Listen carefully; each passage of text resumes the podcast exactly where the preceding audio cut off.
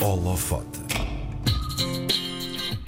Nascida no Distrito do Porto em 1971, vive em Braga, licenciada em Engenharia Biológica e doutorada em Engenharia Química e Biológica pela Universidade do Minho, é hoje professora associada com agregação e coordena o grupo de Ciência e Engenharia de Biofilmes do Centro de Engenharia Biológica, centrando a sua investigação em soluções biotecnológicas para controlar infecções bacterianas. É ainda editora da revista Virology Journal e coautora de quatro patentes, três livros e mais de 150 artigos em revistas internacionais. No meio disto tudo, foi nomeada para emprestar o apelido à subfamília Azeredovirinae, vamos lá ver se eu disse isto bem, onde se incluem vírus bons que, por exemplo, atacam bactérias patogénicas para os humanos. Uma nomeação feita pelo Subcomitê de Vírus, de Bactérias e de Arqueas do Comitê Internacional de Taxonomia de vírus. No holofote de hoje damos luz à investigadora Joana Azeredo. Olá, Joana. Olá, bom dia. Bom dia, Joana. Joana, como é que alguém se interessa por estes assuntos, bactérias e vírus? Foi alguma influência do príncipezinho que diz que o essencial é invisível aos olhos? Pode ter sido. A verdade é que não vemos muitas coisas, mas elas existem e devemos acreditar nisso. Mas eu, eu sempre acreditei naquilo que consegui ver. E felizmente estes vírus ainda os conseguimos ver, não a olho nu, mas recorrendo a técnicas microscópicas avançadas, porque eu acho que se nós conseguíssemos ver era um bocadinho difícil também estar a, a debruçar a minha investigação sobre eles. Joana, o que é que uma investigadora um, como a Joana e a sua equipa fazem no seu dia a dia? Ou seja, para, para os nossos ouvintes também perceberem, qual é a vossa rotina profissional, qual é o foco principal da vossa investigação? Como é que isto funciona? Muito bem. Ah, em termos de rotina, eh, nós não temos rotinas. Isso, de facto, é o que torna a nossa profissão muito agradável. Sim. Há dias de intenso trabalho laboratorial em que temos experiências a desenvolver e temos que estar, de facto, no laboratório a, a analisar dados, a recolher elementos para, para depois tratá-los. Há outros dias em que fazemos comunicação de ciência, participamos em conferências. Eu também tenho um serviço letivo associado, que me dá muito prazer, portanto, estou em contato com alunos e dou aulas. Uh, e realmente a equipa de investigação tem um, um, um, trabalho muito diversificado. Ah, faltou aqui um aspecto muito importante que é escrever projetos para candidatarmos a, a financiamento, porque isto Sim, não é. Claro.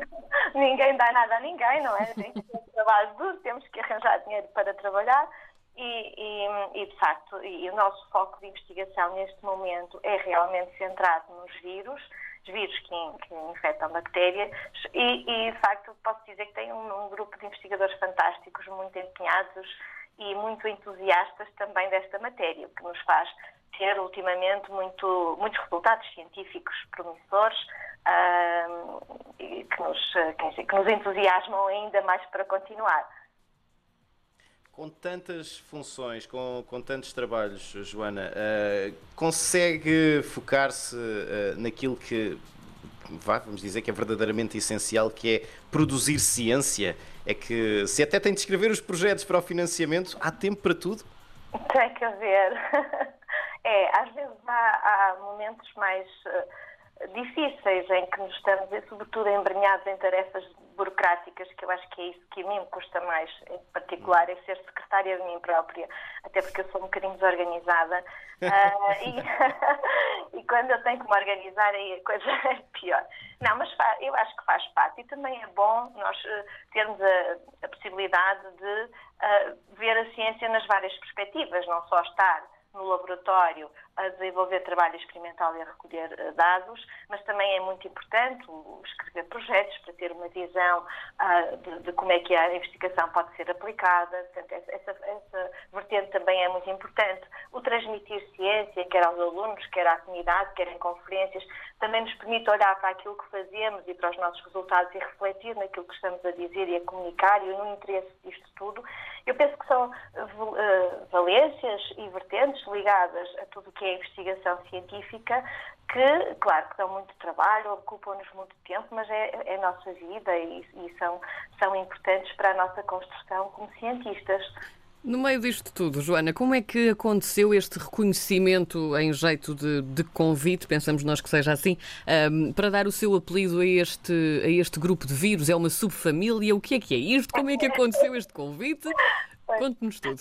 Ok, então, foi muito inesperado. Eu realmente não estava nada, nada, nada à espera. Isto foi uh, o, um, o, presidente deste subcomitê para a taxonomia de vírus de arquia e bactéria, que enviou uma mensagem e depois uh, enviou mensagem também para o reitor da, da, da Universidade do Minho, para o presidente da escola, para a diretora do Centro de Investigação onde eu me insiro, a dar nota desta nomeação e que de facto foi bastante, muito, muito inesperada. E quando ele dava a nota desta nomeação, ele fez questão de dizer que é uma nomeação em honra do trabalho desenvolvido neste, neste domínio, mas é a quarta mulher, porque não há muitas nomeações dadas a, uhum. a cientistas e que ainda por cima não é póstuma. Essa parte agradou-me bastante, porque de facto, pelo menos depois Para ser que seja agora, não é verdade?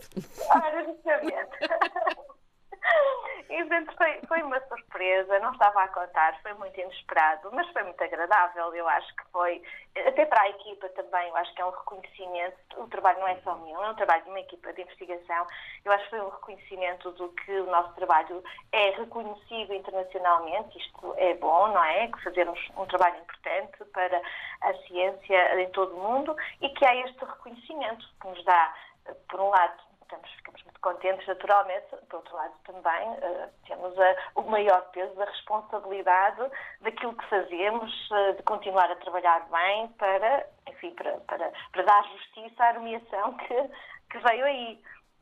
Hum. Joana, o que é que caracteriza esta subfamília de vírus? A Azeredovirinae. Azeredovirinae. É, escreve-se virinae, lê-se virinae, é Azeredovirinae. Okay. É uma, é uma, é uma super, isso não é fácil uh, explicar. Ora bem, como tudo, um, todos... Vamos lá fazer um pouco de comunicação de ciência, então. Ora, vamos lá. Vamos lá ver se consigo explicar isto.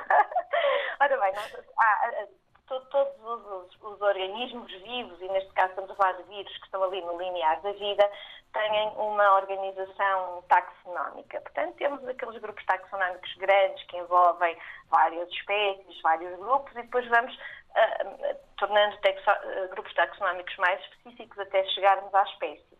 Nos vírus acontece a mesma coisa. Também temos um, um grupo taxonómico grande. Nos, nos, vírus que infectam bactérias aparece-nos um grande grupo, uma ordem, que é a ordem dos caldovirales, e depois, a, a partir daí, começa-se a especificar em subordens, em famílias e em subfamílias.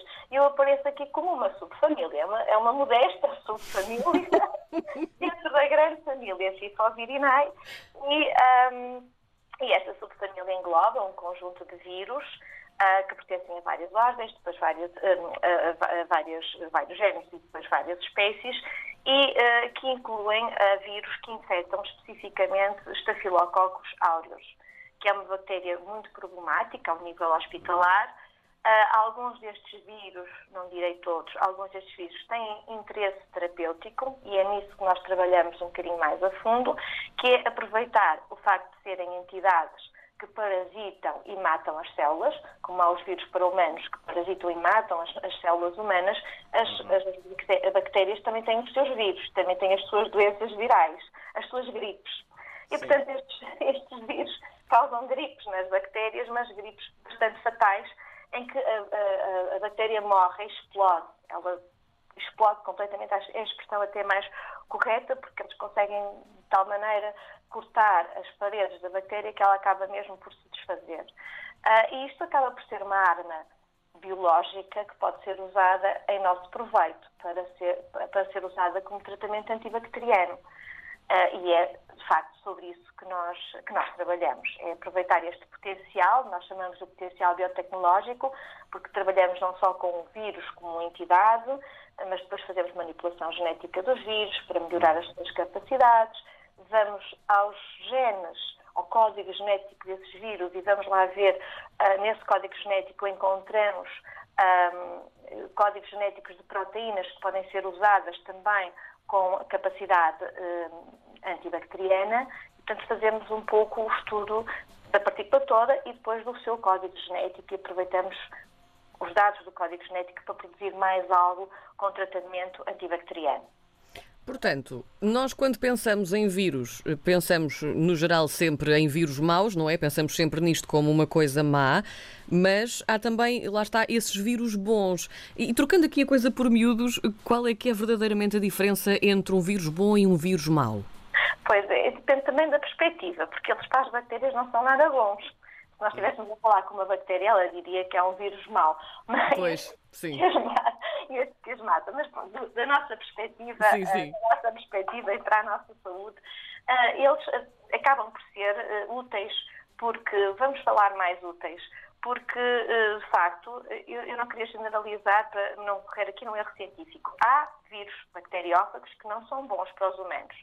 Os que são bons são aqueles que, efetivamente, infectam as células bacterianas, uhum. como os nossos vírus fazem, e uh, não, não, não interagem com a célula. Eles só usam a célula para se replicarem e quando eles tiverem uma grande quantidade de partículas virais produzidas dentro da célula, induzem a, a morte celular e o rebentamento da célula. E depois disso saem dessa célula bacteriana e vão infectar outras células.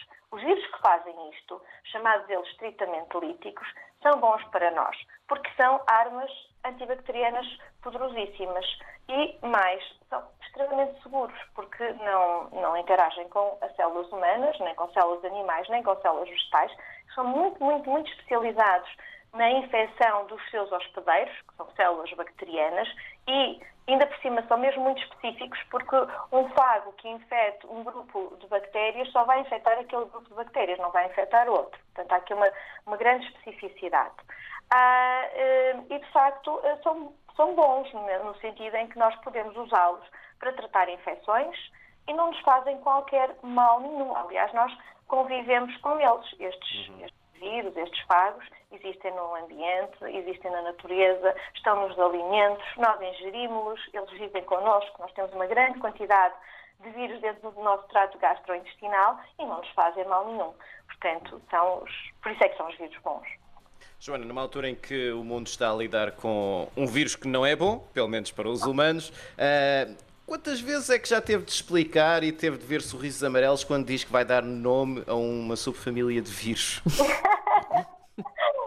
Eu acho que esta notícia, vindo nesta altura, tem um impacto um bocadinho diferente. Se calhar nesta altura qualquer ninguém se lembrado. é verdade, é, é, de facto. É. Eu acho que os vírus, sempre que se fala em vírus e quando nós usamos, ah, estamos a usar vírus para tratar pessoas, eu penso que isto, mesmo fora desta fase pandémica, era algo estranho. Uh, nós, nós, há um tempo atrás, desenvolvemos estamos já a trabalhar nisto há alguns anos, estávamos a trabalhar com o tratamento de E. coli em galinhas. E na altura havia a gripe das aves. Bom, isto para conseguir explicar aos produtores de aves que a nossa tecnologia podia salvar as galinhas deles foi um, um, muito difícil, porque eles viviam em pânico com a gripe das aves. Sim. Um vírus para tratar as galinhas no momento de gripe das aves era terreno. Aqui, é, pronto, é a mesma coisa, não é? Agora, como tudo, há, enfim, há, também há bactérias boas, não é? Nós temos doenças infecciosas graves, causadas por bactérias patogénicas graves, mas também temos muitos alimentos que são produzidos por bactérias. Temos bactérias boas no, no nosso trato gastrointestinal, por exemplo, que são muito importantes para a imunomodulação. E, portanto, nós também temos, na natureza existem bactérias boas eh, que nos produzem alimentos que tratam da nossa saúde e penso que mesmo se aplica, penso não, mesmo se aplica aos vírus. Agora é, é fazer a distinção. Os vírus que infectam células humanas, no geral, são maus. Muito, muito bem. Joana, que bela aula de ciência tivemos hoje aqui no nosso holofote. Valeu a pena. Obrigada. Valeu a pena, ficámos a conhecer muito melhor também a Joana Azeredo e também o seu trabalho, que é tão interessante e útil também. Obrigada, Joana, e parabéns também por esta nomeação, parabéns, não é? Muito obrigada, foi um gosto muito grande. Muito obrigada, um beijinho grande. Um beijinho, adeus.